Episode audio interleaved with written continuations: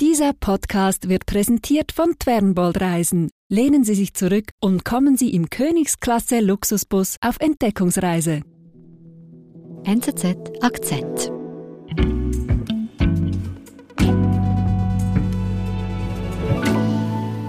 Bei mir im Studio ist Carol Koch von der NZZ am Sonntag. Hallo. Hallo, herzlichen Dank. Sehr schön, dass du da bist. Wie bist du denn eigentlich auf diese Geschichte gestoßen, die du uns heute mitgebracht hast? Ich bin ganz zufällig an einem Abendessen auf diese Geschichte gestoßen, als Katrin Fontaine am selben Tisch saß mhm. und irgendwie erzählt hat, dass sie über einen DNA-Test auf einen besonderen Verwandten gestoßen ist. Und ich dachte so, äh, was? Wollte natürlich sofort mehr wissen und habe dann auch mehr erfahren können. DNA-Tests sind heute günstig und schnell gemacht. Doch das Resultat kann auch verstören, wie diese Geschichte zeigt, und ganze Familien auf den Kopf stellen. Ich weiß nicht, wie dazu kam, ist mir das schenken eigentlich. Mhm. Also das Gefühl hatte, das wäre interessant. Wo beginnt denn diese Geschichte? Die Geschichte beginnt eigentlich an dem Tag, an dem Katrin Fontaine ein Paket erhält von einem Biotech-Unternehmen aus Kalifornien. Mhm. Und in diesem Paket ist ein äh, Spucktest. Mhm. Und das ist ein kleines Röhrchen. Das ist so ein DNA-Spuckröhrchen. Ja, genau. Und den hat sie eigentlich auch nur so zum Spaß von einem Freund geschenkt bekommen zum Geburtstag mhm. und sich nicht viel dabei gedacht, reingespuckt, zugemacht und von Zürich nach Kalifornien geschickt. Ja, aber ich habe es eigentlich gar nicht ernst genommen. Also, it's, it's, ja, nice, nice to have, so ja. Wie teuer ist eigentlich so ein Test? Äh, der kostet jetzt 99 Dollar. Sportbillig. Ja. Was geschieht denn jetzt mit dieser Spucke, die da im Röhrchen an dieses Bio-Unternehmen zurückgeschickt wird? Diese Spucke wird untersucht. Also es gibt verschiedene Tests. Sie hat einen Herkunftstest bekommen, wo man schauen kann, wo, wo sind ihre Wurzeln. Gibt es vielleicht andere Leute auf der Welt, die eigentliche DNA wie sie haben? Und die wird dann untersucht in Kalifornien. Das geht ganz schnell. Dann kommt das zurück mit einem Resultat. Mhm. Und was ist denn das für eine Firma? Ähm, das ist eine Firma, also eine von mehreren Firmen, aber eigentlich die bekannteste, die sogenannte, man sagt zum Teil auch Unterhaltungsgenetik betreibt. You always wonder, you know, who does make you who you are? Is it nature? Die Firma 23andMe bewirbt das mit einem Video im Fernsehen, mit Finde deine Herkunft, ähm, dein Leben wird sich verändern, du finde mehr heraus über dich selbst. Well, one is one of the big Die sind auch nur einer von vielen Playern in einem Milliardengeschäft, aber der größte Player. Mhm. Es gibt auch andere, die heißen MyHeritage oder ähm, Family Tree. Mhm. Also ein Millionengeschäft mit kommerziellen Gentests. Nicht ein Millionengeschäft, sondern ein Milliardengeschäft. Wie geht es denn jetzt bei Katrin weiter, nachdem sie eben das Röhrchen eingeschickt hat? Da kommen dann wahrscheinlich diese Resultate. Ja, da kommen Resultate und das sieht dann ein bisschen aus wie im Geografieunterricht. Da kommen so Landkarten und werden Prozentzahlen angegeben, woher man kommt, so und so viele Prozent von da. Und sie ist dann auch ein bisschen erstaunt, weil sie wusste immer, dass sie eigentlich irische und englische Wurzeln hat, mhm. aber sie wusste nicht viel von Deutschen auch. Mhm. Und sie hat sich dann eigentlich auch gar nicht so viel dabei gedacht und das als lustig empfunden, mhm. aber auch nichts weiter. Sind denn solche Tests überhaupt zuverlässig? Also kann man diesem Resultat jetzt wirklich vertrauen, was da zurückkommt aus Kalifornien? Also sie sind einerseits zuverlässig und andererseits nicht. Äh, Angaben über Herkunft zu machen in solcher Genauigkeit über, mit Prozentzahlen, das wird eigentlich von vielen Experten kritisiert. Mhm. Während hankerum die direkte Verwandtschaft sehr einfach festzustellen ist, wenn man einen ähnlichen DNA in der Datenbank hat. Mhm. Gut, Katrin erhält jetzt also dieses Resultat, ähm, denkt sich nicht viel dabei. Wie geht es weiter? Ja, es geht dann eigentlich so weiter. 23andMe ist ja, wie gesagt, ein sehr stark im Vermarkten und schickt immer wieder E-Mails, man solle doch an Befragungen mitmachen, man solle doch hier noch vielleicht einen Test machen. Und sie klickt das eigentlich immer weg und denkt sich nichts dabei, bis dann irgendwann Monate später kriegt sie auch die äh, Information von 23andMe, dass da jemand ist, der über 10% Übereinstimmung mit ihr hat, ein Match. Also was heißt das? Das heißt, dass es irgendeinen Menschen auf der Welt gibt, der sehr nah mit ihr verwandt sein könnte. Aber also da erschrickt man erstmal, oder? Ja, sie ist erschrocken. Sie hat das dann mit ihren Kindern mal diskutiert und ihre Kinder haben dann gesagt, hey Mama, sag, dass 23 and me eben diesen Kontakt herstellen darf, weil das ist sonst gar nicht möglich. Und er hat gesagt, Ma, das ist genial, da musst du unbedingt, du musst denen sagen, du willst gerne Kontakt aufnehmen. Jetzt ist aber, dass überhaupt jemand sich melden kann und behauptet eben, wir könnten verwandt sein. Das heißt ja, da müssen Unmengen an Daten zusammenkommen bei der Firma, dass das möglich ist. Ja, das, das ist so. Die haben auch schon über 10 Millionen äh, Profile erstellt. Und das ist natürlich ein wahnsinniger Schatz an Informationen, mhm. den die Firma besitzt. Also es kann ja enorm problematisch sein. Ja, das kann enorm problematisch sein, vor allem wenn diese Daten in falsche Hände bekommen, weil diese ganzen Informationen äh, enthalten ja nicht nur Angaben über die Herkunft, sondern vielleicht auch über die Gesundheit, mhm. welche Veranlagung man zu Krankheiten hat, etc. Mhm. Aber diese Daten, die werden jetzt ja nur verwendet, um mögliche Verwandte zu finden. Nein, das Geschäft ist eigentlich ein Datengeschäft. Also die verkaufen ihre Tests, aber auch die Daten. Wenn die Leute das explizit einwilligen, teilen sie die Daten mit Universitäten, aber auch mit privaten äh, Pharmagiganten wie Pfizer und so weiter. Okay. Katrin erhält also jetzt diese Mail, da will jemand Kontakt mit ihr aufnehmen, ein möglicher Verwandter. Was macht sie? Nimmt sie Kontakt auf? Also sie willigt ein, dass 23andMe eben diesen Kontakt herstellen darf und erhält dann eine E-Mail, die sie wirklich fast vom Stuhl kippen lässt. Was steht da drin? Da schreibt jemand ähm, aus Boston, mhm. Sie hätten denselben Großvater, die beiden. Aha.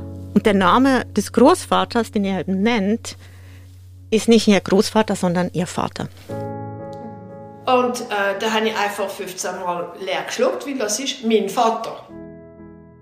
Also Katrin erkennt den Namen sofort, aber es ist ihr Vater.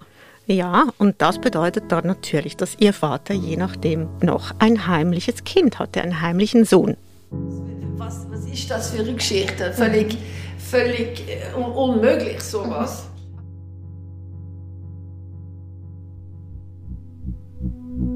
Wir sind gleich zurück.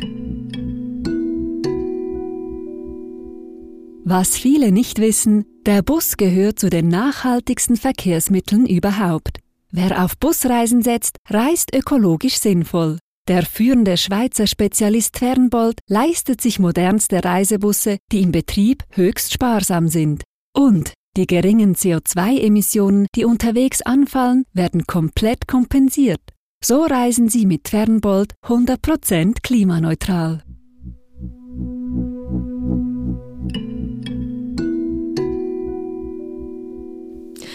Katrin erfährt also, dass ihr Vater möglicherweise einen heimlichen Sohn hatte.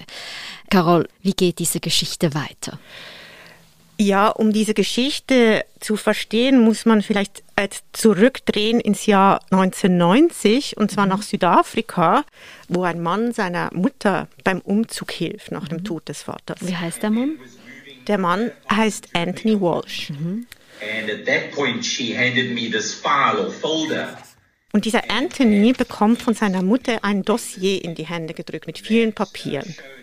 Und in diesem Stapel findet er die Geburtsurkunde seines Vaters und dort steht ein ganz anderer Name seines Großvaters.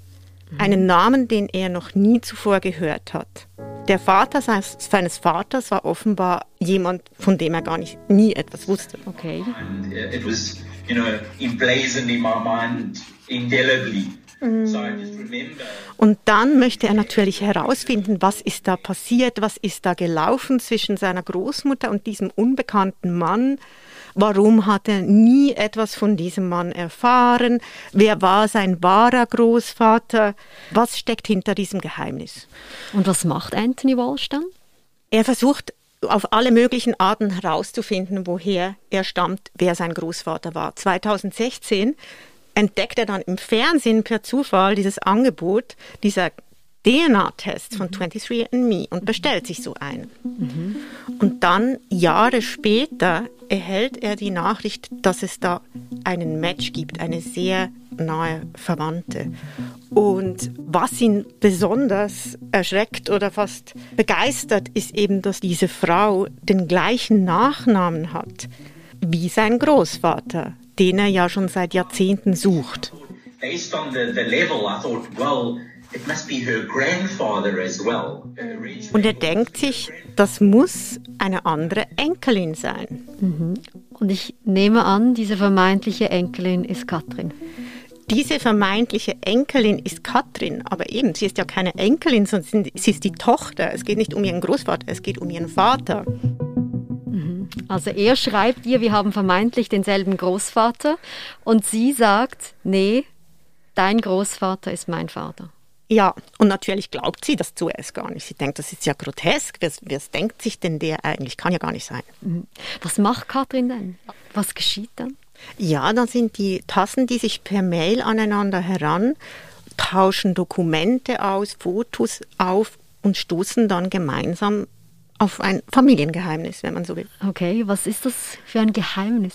Das Geheimnis ist eben, dass die Großmutter von Anthony mit dem Vater von den Katrin einen heimlichen Sohn hatte. Mhm. Als sie ganz jung waren, damals, wenn man nicht verheiratet war, war das natürlich ein Stigma. Mhm. Und die beiden vermuten, dass aus diesem Grund das so geheim gehalten wurde. Mhm, also sozusagen das uneheliche Kind verschwiegen wurde. Genau. Jetzt wird hier dieses Geheimnis gelüftet, weil zwei Menschen heutzutage DNA-Tests äh, veranlassen, ist unglaublich. Da werden ja ganze Familien, Verwandtschaften mit reingezogen die das vielleicht ja auch gar nicht wollen. Ja, das ist auch das Problematische an diesen Tests, dass da Dinge entdeckt werden können, die manche Leute gar nicht verdauen können oder mhm. wissen wollen. Und es ist ja auch so, dass wenn ich jetzt meine mich meine DNA testen lasse, dann sind automatisch meine Mutter, meine Schwester, die sind eigentlich auch au mhm. automatisch trackbar. Mhm. Und das vergessen ganz viele, wenn sie dann einfach mal so aus Spaß so einen Test machen, weil diese Daten halt wiederum in falsche Hände geraten könnten. Mhm.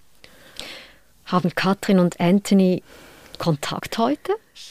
Ja, die äh, haben eigentlich einen immer innigeren Kontakt, wenn man so will, von E-Mail auf SMS und von SMS auf Telefon. Mhm. Und die haben sich auch im April das erste Mal sozusagen live gesprochen via Internet und sich auch zum ersten Mal gesehen dann. Vorher haben sie nur telefoniert. Wie war das?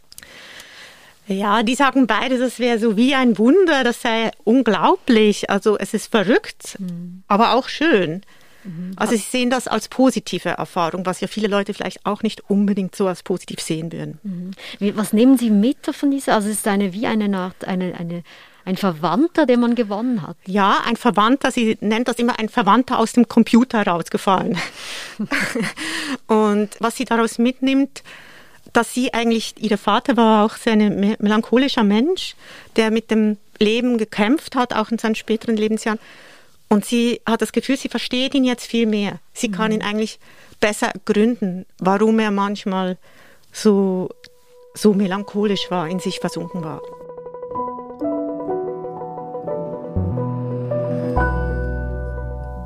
Carol, würdest du selbst auch so einen DNA-Test machen wollen?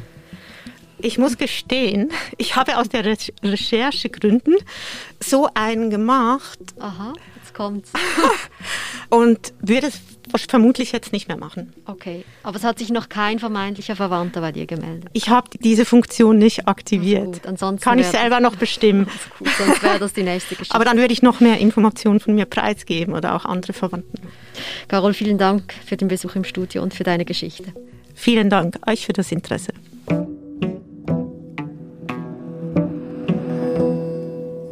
Das war unser Akzent. Ich bin Nadine Landert. Bis bald.